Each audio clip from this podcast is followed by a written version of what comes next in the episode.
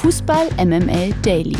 Die tägliche Dosis MML mit Mike Nöcker und Lena Kassel.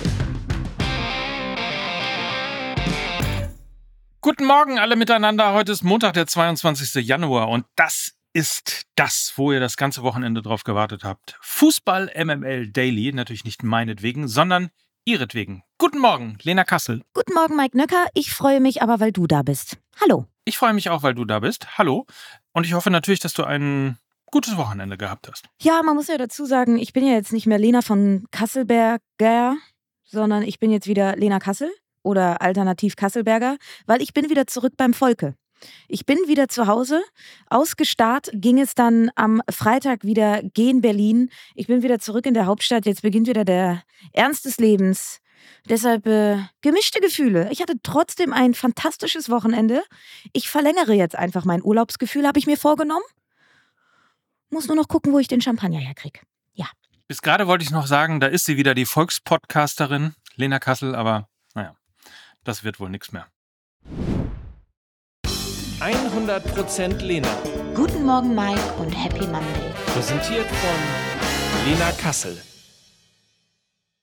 Und ehrlicherweise ist ja auch das hier, beziehungsweise deine große Spielfläche und das, was du am besten kannst, würde ich jetzt einfach mal so ganz salopp behaupten, nämlich äh, Spiele analysieren und zwar die der Bundesliga vom vergangenen Wochenende. Und dann sind wir natürlich bei FC Bayern gegen Werder Bremen. Dicke Backen haben sie gemacht und große Augen, denn die größte Überraschung des Spieltages, die hat gestern sicherlich Werder Bremen hingelegt und dafür gesorgt. 1 zu 0 gewinnt Werder in der Allianz Arena und zeigte dabei ein sehr engagiertes Spiel in München und ließ den Rekordmeister über 90 Minuten lang gar nicht so richtig ins Spiel kommen. Die Bayern liegen nun sogar sieben Punkte hinter Leverkusen, haben natürlich noch ein Nachholspiel, aber wie wir jetzt gelernt haben, auch das kann man ja verlieren. Aber jetzt mal zum Spiel an sich. Überraschendes Ergebnis. Geht es auch genauso in Ordnung? Also erstmal ja ganz spannend, ne? Man denkt dann so, ach, Sonntag, 15.30 Bayern zu Hause gegen Bremen oh, ah, weiß ich nicht. Was soll da Was schief soll da schon schief gehen? Das wird so Kategorie 3 bis 6-0. Frühstücken wir schnell ab. Freuen wir uns auf Gladbach gegen Augsburg um 17.30 Uhr am Sonntag. Alles gut, das wird ein bisschen mehr Spektakel und so weiter und so fort. Und plötzlich, ja, nichtsahnend kommt dieses Ergebnis zustande. Ich glaube, selbst der kühnste Pessimist aus Bayern Sicht hätte dieses Ergebnis nicht für möglich gehalten. Und du hast mich jetzt gefragt, ob das verdient war, richtig? Ja, Ich würde sagen, ja. Die Bayern haben zwar von Beginn an den Ton angegeben, hatten mehr Ballbesitz, mehr Kontrolle, all das kennen wir ja auch von ihnen. Aber Werder hat es sehr, sehr clever gemacht, stand gerade im Zentrum sehr, sehr kompakt, ließ in den ersten 70 Minuten nichts zu und wurde auch immer wieder durch äh, Konter sehr, sehr gefährlich. Hinten raus haben die Bayern dann wirklich nochmal angezogen, aber mehr als ein Pfostenschuss von Mathis Thiel kam nicht dabei rum und gemessen an der Qualität, welche die Bayern gerade in der Offensive haben, mit Sané, Musiala, Kane, Coman, war das natürlich viel, viel zu wenig. Gerade was eben die Automatismen gegen tiefstehende Gegner angeht, bleibt der individuelle Moment von Musiala oder Kane aus, das habe ich zumindest gedacht, dann ist da wenig offensiv Zusammenhängendes zu erkennen. Also ich kann mich da auch an Spiele vom FC Chelsea erinnern, als Tuchel dort Coach war, wo das auch ein grundlegendes Problem war. Das Spiel im letzten Drittel, fehlende Durchschlagskraft und Thomas Tuchel selbst nach dem Spiel war sichtbar konsterniert und hat aber eher von fehlender Wettkampfmentalität gesprochen. Die Mannschaft habe den Plan nicht umgesetzt und er war in Summe, für mich überraschend, wenig selbstreflektiv, weil dass die Bayern in diesem Spiel auch so viele Konterangriffe bekommen haben, hat für mich zum Beispiel elementar was mit dem fehlenden Zugriff und der fehlenden Tiefenstaffelung im Zentrum zu tun gehabt, weil das Zentrum bei den Bayern extrem offensiv ausgerichtet war und das eben qua Personal, auf welches Tuchel eben in der Startelf gesetzt hat, mit dem Dreier-Mittelfeld aus Guerrero, Kimmich und Musiala. Das ist natürlich ein Wagnis. Guerrero und Kimmich sind auch beide ausgewechselt worden, weil es eben nicht funktioniert hat. Ich glaube auch, dass Leon Goretzka dass er schon wieder auf der Bank war, könnte für Unruhe innerhalb des Teams sorgen. Ist ja durchaus auch ein Fürsprecher in der Mannschaft und ich glaube, das gefällt dem aktuell so gar nicht. Und ich habe ich hab so ein bisschen auch an Reus beim BVB gedacht unter Terzic, der ja auch immer weniger Spielzeit bekommt. Und wenn du solche Spieler auf die Bank setzt, dann hat das nicht immer nur eine sportliche Auswirkung, sondern auch eine auf einer weichen Ebene. Und ich habe irgendwie das Gefühl, da rumort es gerade so ein bisschen in der Bayern-Kabine. Und wenn wir nochmal auf das Sportliche schauen, dann war hinter Guerrero auf der linken Seite auch noch der sehr offensive Alfonso Davis. Also es ist jetzt auch kein Wunder, dass ausgerechnet Mitchell Weiser das Tor erzielt hat, der ja bei Werder Bremen über die rechte Seite kommt und Davis dann in diesem 1 gegen 1 stehen gelassen hat. Also abgesehen von der Personalauswahl von Tuchel und den fehlenden Automatismen um vielleicht jetzt auch nochmal auf die Stärken von Werder Bremen zu kommen, ähm, hat für mich wirklich das, das Zentrum von Werder den Unterschied ausgemacht. Also das Dreiermittelfeld war so ein bisschen diametral auseinanderliegend zu dem von den Bayern, weil sie da mit Lienen als klaren Sechser also die Holding Six, die auch die Bayern gerne hätten, und den beiden Achtern aus Stay und Schmid. Das hat sehr gut harmoniert und sie hatten dementsprechend auch eine sehr, sehr gute Raumaufteilung, oft Überzahl im Zentrum. Und das hat die Bayern eben gerade in ihrem Spielaufbau und in dem, in dem Verbindungselement zwischen Defensive und Offensive vor große Probleme gestellt. Ähm, das war ein richtig cleveres Spiel von Werder Bremen. Defensiv kompakt, vorne geradlinig. Und äh, von daher ist es für mich kein unverdienter Sieg für Werder. Ein durchaus überraschender, ganz klar. In München hätte wohl keiner mit diesem Ausgang gerechnet. Und wenn wir da jetzt noch mal ein bisschen resümieren, DFB-Pokal aus gegen Saarbrücken, 5 zu 1 gegen Frankfurt. Jetzt also der nächste Aussetzer für die Bayern. Ich sag mal so, das ist für jede andere Mannschaft menschlich und das kann auch mal passieren. Aber die Bayern sind halt sonst nicht menschlich. Das sind unverhältnismäßig viele Aussetzer in dieser Saison. Und die Bayern sind verwundbarer geworden. Und ich glaube, man hat sich ja eigentlich mit dem Wechsel von Nagelsmann auf Tuchel wieder ein bisschen mehr Berechenbarkeit erhofft wieder mehr Ruhe und Konstanz erhofft. Und ich glaube, dieser Plan ist nicht aufgegangen. Und ich glaube, diese Niederlage gegen Werder wird nachhallen. In was für einer Form auch immer. Interessanterweise, ich habe ähm, vor dem Wochenende ein bisschen mit meiner AI rumgespielt und irgendwie geguckt, wie denn. Und ehrlicherweise habe ich das Ganze so zum Scherz mal ausprobiert. Was kann Werder tun, um das Spiel gegen die Bayern mhm. zu gewinnen, ohne jemals drüber nachzudenken, ob das tatsächlich denn auch so stehen würde und so passieren würde. Und es kam eben raus. Erstens äh, disziplinierte Defensive, tief und kompakt stehen, Räume eng machen und versuchen, die kreativen Mittelspiel Mittelfeldspieler und Stürmer von Bayern zu, äh, zu neutralisieren. Und unter anderem eben auch eine starke Leistung des Torwarts war mit dabei. Noch ein paar andere Punkte. Aber jetzt kann man auf der einen Seite hergehen, und sagen, na ja, das ist jetzt, aber dafür braucht man keine, dafür braucht man keinen Computer oder keine, keine AI.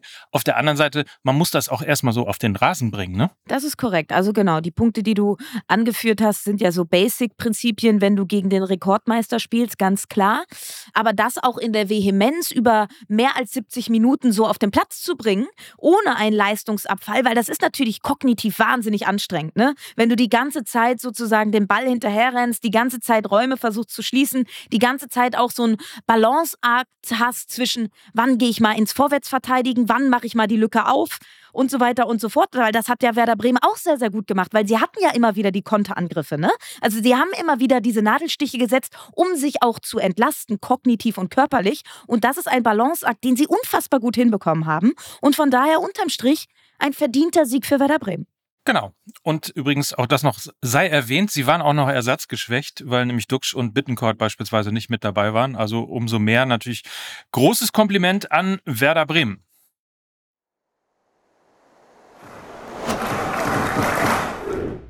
RB Leipzig gegen Bayer Leverkusen. Wenn man mal ein Topspiel sehen wollte an diesem Wochenende, dann guckte man sich einfach Leipzig gegen Leverkusen an. Ein Topspiel, nämlich das seinem Namen wirklich gerecht wurde. Stand drauf, war drin. Die 90 Minuten glichen teilweise einer Achterbahnfahrt. Zweimal führte RB und am Ende fand dieses irre Spiel dann trotzdem seinen Sieger in Bayer Leverkusen. Leipzig machte zwar auch ein richtig gutes Spiel, aber Tabellenführer Leverkusen gelang wie schon in der Vorwoche der Last-Minute-Sieg. Und für RB ist es somit die zweite Niederlage in Folge. Und Bayer arbeitet sich immer mehr zum Meisterschaftsfavoriten vor. Wenn es Leipzig nach so einem Spiel schon nicht schafft, wer soll diese Mannschaft und vor allen Dingen Chabi Alonso denn überhaupt stoppen? Ich glaube, wenn überhaupt nur sie sich selbst. Ne? Also ich will hier gar nichts jinxen und äh, ich, ich hoffe, dass sie genau in dieser, mit diesem Personal weiter durch die ganze Saison gehen könnten oder können. Aber ne, ich glaube, sie können sich, wenn nur selber schlagen, wenn irgendwelche Schlüsselspieler ausfallen, wie eben Granit Xhaka und Co. Sonst kann ich mir nicht vorstellen, warum diese, diese Maschine aufhören sollte zu laufen. Und wir haben ja am vergangenen Wochenende oder am vergangenen Montag über diese Copy- und Paste-Spiele gesprochen. Und gemessen an diesem erneuten Tor in der Nachspielzeit von Leverkusen war es schon wieder ein Copy- und Paste-Spiel. Unterm Strich muss man sagen, eigentlich wäre ein 2 zu 2 das gerechtere Ergebnis gewesen. Leipzig gehörte nämlich eben die erste Halbzeit, wo sie fast 70 Prozent Ballbesitz hatten, irre viel Dominanz und, und, und cleveres Spiel im letzten Drittel gezeigt haben. Und Bayer Leverkusen gehörte eben die zweite Hälfte, wo sie richtig gut aus der Pause kamen.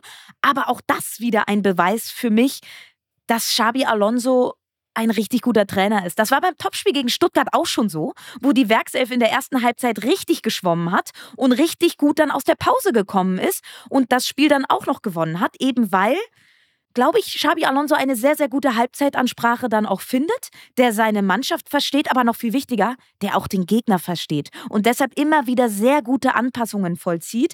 Und das hat er auch beim Spiel jetzt gegen Leipzig gemacht, dass über die Flügel bei Leipzig was gehen kann, hat er erkannt. Der Ausgleichstreffer, eine Kombination der beiden Schienenspieler von Leverkusen mit Grimaldo und dem eingewechselten Teller. Dann auch noch zwei Eckentore, die ja auch über Hereingaben von außen passieren. Das ist unterm Strich jetzt ein Riesensieg und ein echtes Statement im Meisterschaftskampf. Ein weiterer Mentalitätssieg und die Mentalität, die ist meisterlich. Bayer Leverkusen jetzt seit das 27. Pflichtspiel in Folge unbesiegt. Das ist schon, und das ist schon Wahnsinn. Und wenn wir gerade über die Bayern gesprochen haben, die verwundbarer sind, sprechen wir eben auch über Leverkusen, die unverwundbar scheinen. Und diesen Erfolgsflow, den brauchst du dann eben auch, um große Titel zu erreichen. Man erinnert sich an Weltmeister Argentinien, die vor ihrem WM-Titel auch eine irre lange ungeschlagen Serie von 25 Spielen hatten, was auf Verbandsebene nochmal ein krasseres Statement ist, weil man so wenig Zeit miteinander verbringt. Und ich glaube, das war eventuell jetzt auch ein Schlüsselspieltag. Leverkusen gewinnt erneut in Bayern-Manier in allerletzten Minute in einem Spitzenspiel während die Bayern verlieren wie eigentlich in der Vergangenheit immer ihre Verfolger. Also alles neu und anders in dieser Saison. Ich werte das jetzt auch gar nicht, bevor uns wieder Bayernhass unterstellt wird. Ich sage einfach nur ein Wort. Erfrischend. Ich hatte gedacht, du sagst jetzt vielen Dank, aber vielleicht der kurze Hinweis nur, weil es ja so langsam wirklich ein Zweierduell wird. Die Bayern müssen nächste Woche nach Augsburg. Unangenehm für die Bayern. Und Bayer Leverkusen hat es mal wieder mit einem Nordrhein-Derby zu tun. Heißt das so? Nordrhein-Derby? Nord, Nord Niederrhein-Derby, so heißt es nämlich, gegen Borussia Mönchengladbach.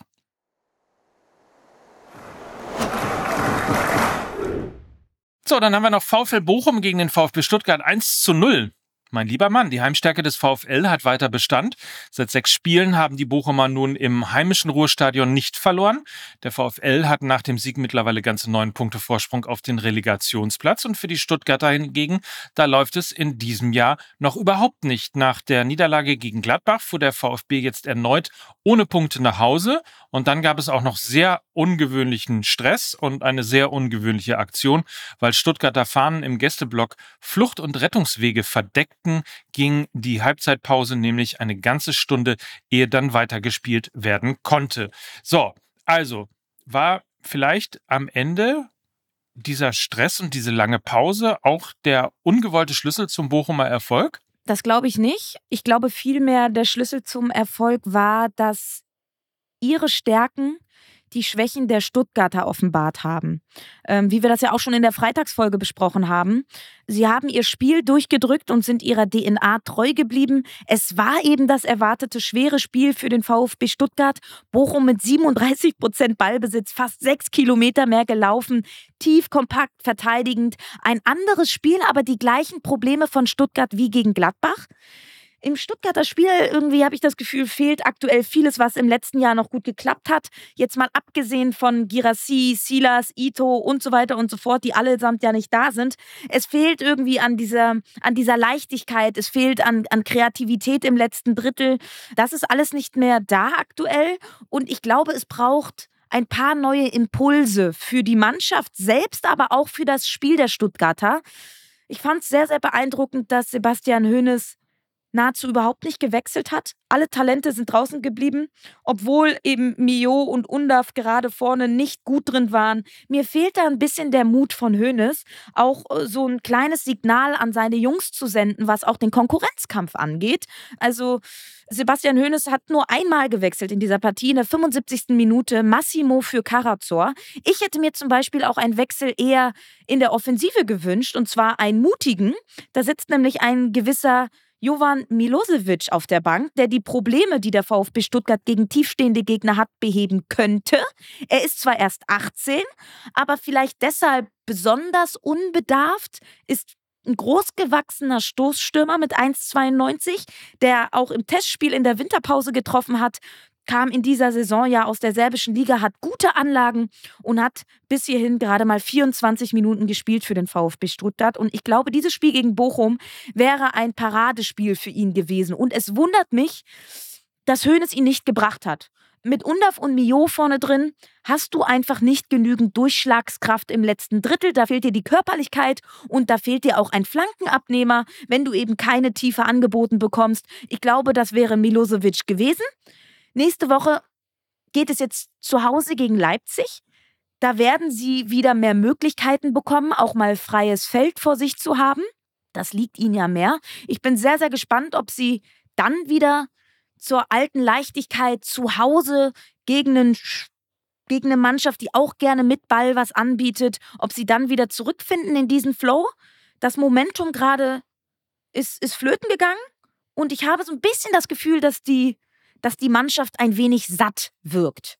Ein bisschen müde, ein bisschen überspielt und ich glaube, es braucht jetzt ein paar neue Impulse von der Bank. Zur Freude übrigens von Borussia Dortmund das Ganze, muss man ja auch mal sagen. Äh, Macht es nämlich wieder spannend und äh, der BVB ist wieder voll im Game, was die Champions League-Qualifikation angeht. Ist nämlich nur noch einen Punkt hinter Stuttgart, punktgleich mit Leipzig.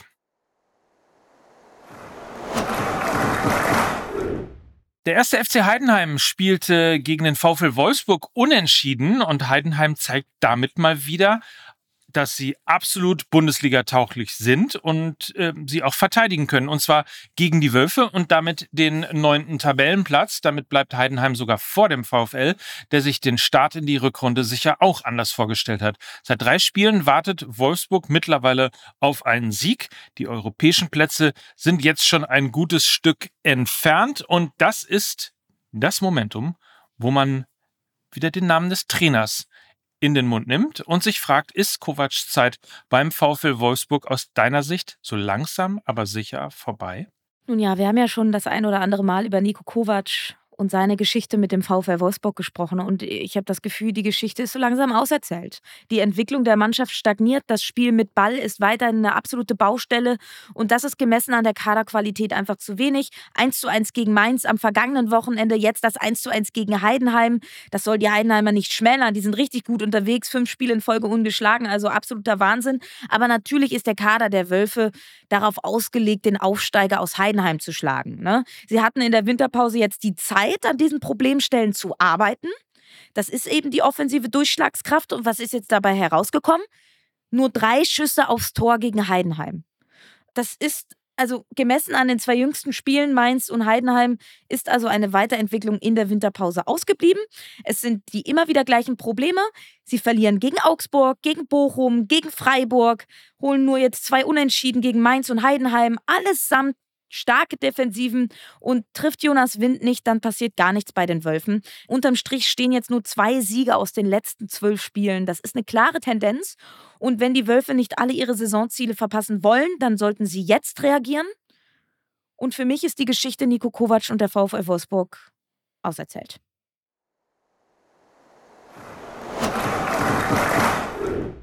Darmstadt 98 gegen Eintracht Frankfurt besprechen wir noch 2 zu 2.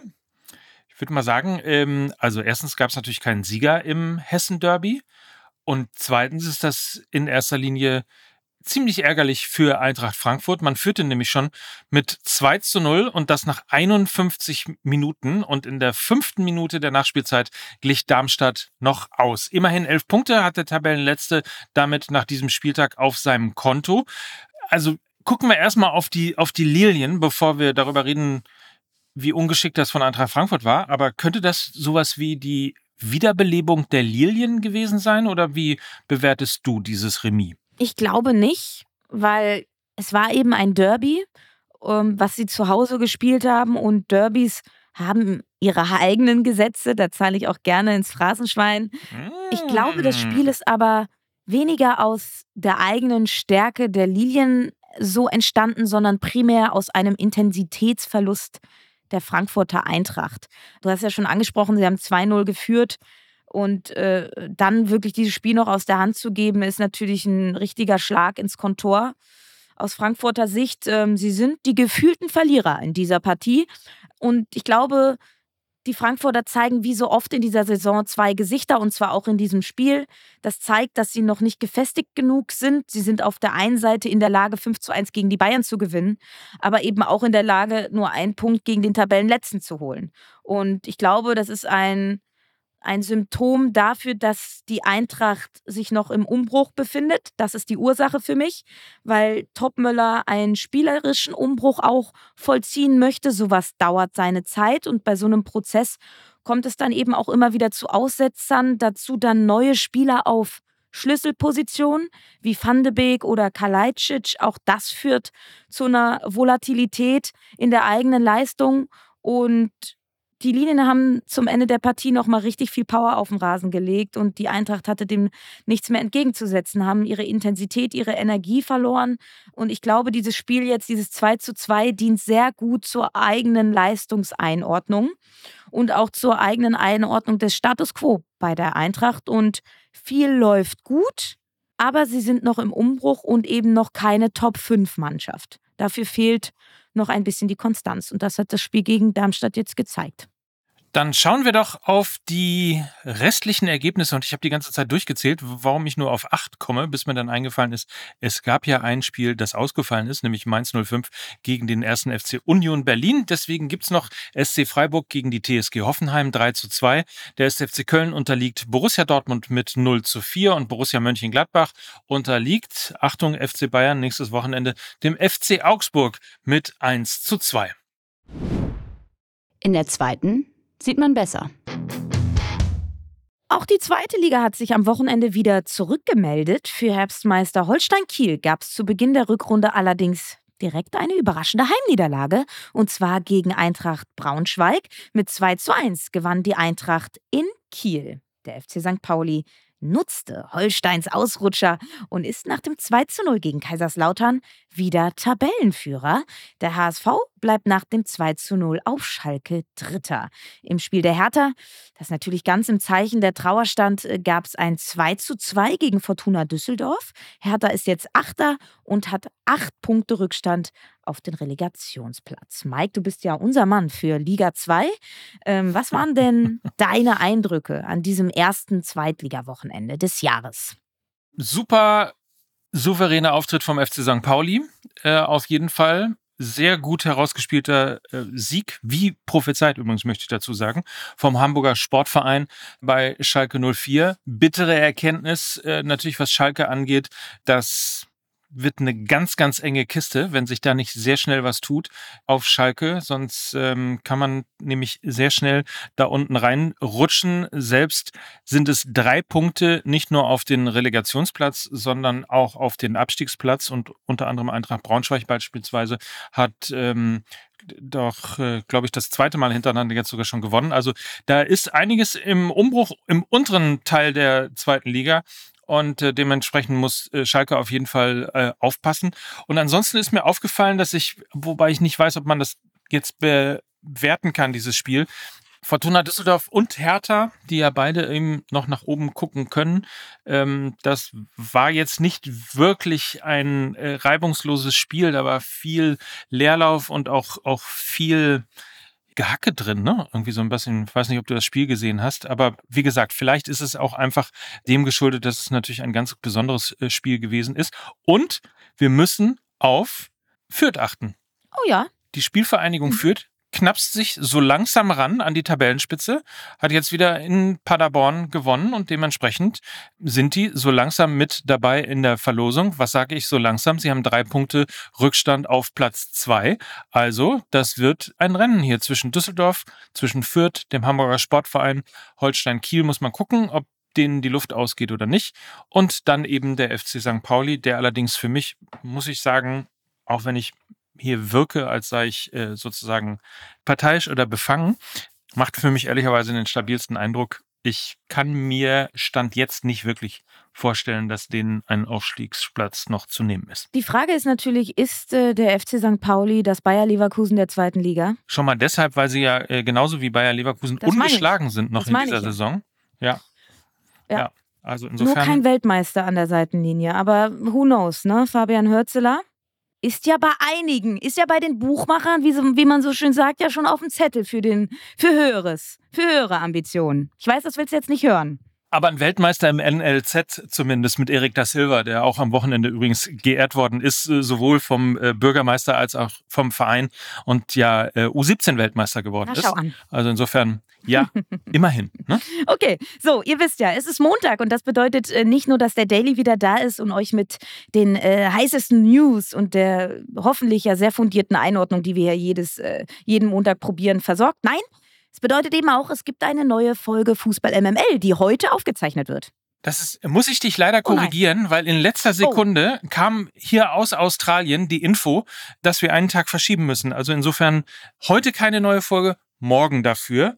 Das heißt irgendwie, keine Ahnung, da ist doch dieser Madenkampf da im, bei, bei RDL, ne? Da hat der Kollege Beisenherz ja was mit zu tun. Und irgendwie konnte er auch. Ja, ja. Ja, Aber morgen, mit Sicherheit. Der Kollege Beisenherz war ähm, eher damit beschäftigt, Kondome über irgendwelche Tiere zu ziehen. Was soll ich dir sagen? Ach, du hast es ja, auch gesehen. Ähm, jeder so, wie er mag, ne? Jeder so, wie er mag. So, das lassen wir jetzt einfach mal so da stehen. Der hört uns auch. Nachher ist er uns Nein, böse. Ich, ich schicke, gar nicht. Ich, ich schicke ja. ganz viele Küsse nach Australien. Zu dir, lieber Mickey. Ja. Galigrü, so ist es. So, und äh, bevor wir uns hier verquatschen, ihr habt Wichtigeres vielleicht noch zu tun heute, ähm, melden wir uns morgen auf jeden Fall wieder wünschen bis dahin einen feinen Tag und verbleiben wie immer MFG mit freundlichen Grüßen. Mike Nöcker und Lena Kassel für Fußball MML. Tschüss. Tschüss. Dieser Podcast wird produziert von Podstars bei OMR.